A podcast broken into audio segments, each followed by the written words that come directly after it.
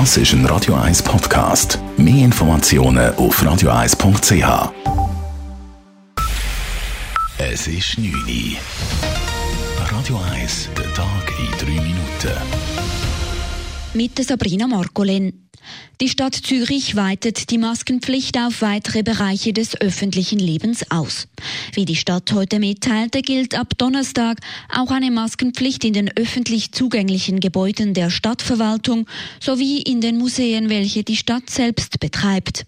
Diese neuen zusätzlichen Regeln könnten entscheidend sein, um den erneuten Anstieg der Corona-Zahlen zu bremsen, sagt der Stadtzürcher Gesundheitsvorsteher Andreas Hauri. Ich glaube, es ist ein wichtiger Schritt, wenn man sieht, dass die Fallzahlen ja insgesamt nach wie vor nach oben gehen. Es ist auch ein wichtiger Schritt, weil wir im Stadtrat natürlich alles möchten daran setzen, dass nicht immer mehr Leute in Quarantäne müssen und eben auch, dass Zürich vor allem nicht als Risikogebiet erklärt wird, weil das wäre dann tatsächlich fatal für die Wirtschaft, aber auch für Bevölkerung und Touristinnen und Touristen. Betreffend dem Abstimmungssonntag vom 27. September ruft der Stadtrat die Bevölkerung zudem erneut dringend dazu auf, wenn möglich nicht an der Urne, sondern brieflich abzustimmen.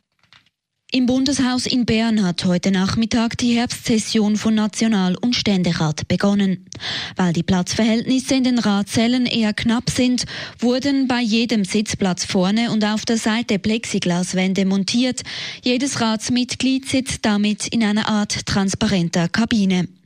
Mit diesen Anpassungen könne die Arbeit nun auch im altehrwürdigen Bundeshaus weitergehen, sagte Ständeratspräsident Hans Stöckli zur Eröffnung. Ich bin sicher, wir werden auch im Parlamentsgebäude wieder große Arbeit leisten und uns an unsere persönlichen Plexiglas-Aquarien gewöhnen.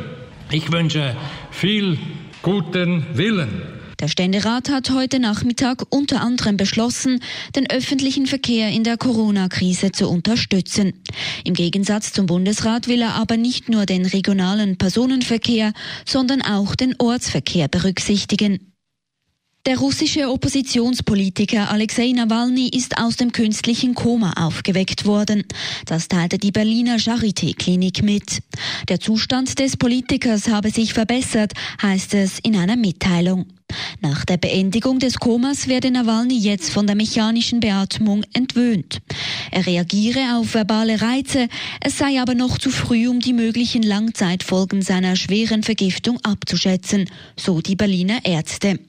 Der Fall Nawalny hat inzwischen auch eine Diskussion über den Stopp des Projekts Pipeline Nord Stream 2 ausgelöst. Die deutsche Bundeskanzlerin Angela Merkel schließt Sanktionen nicht aus.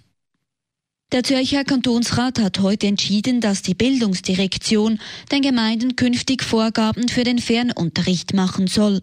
Dies, weil der Fernunterricht angesichts der steigenden Corona-Zahlen noch länger ein Thema bleiben dürfte.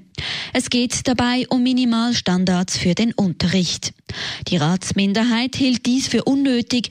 Der Unterricht sei Sache der Gemeinden und Lehrpersonen. Radio 1 Wetter.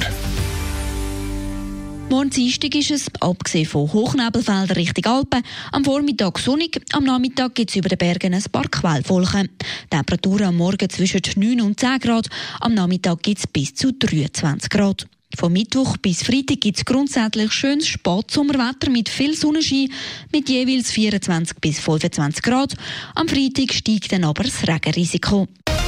Das war der Tag in drei Minuten.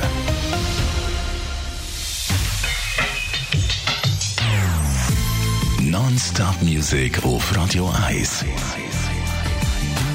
Die besten Songs von allen Zeiten. Non-Stop. Radio 1.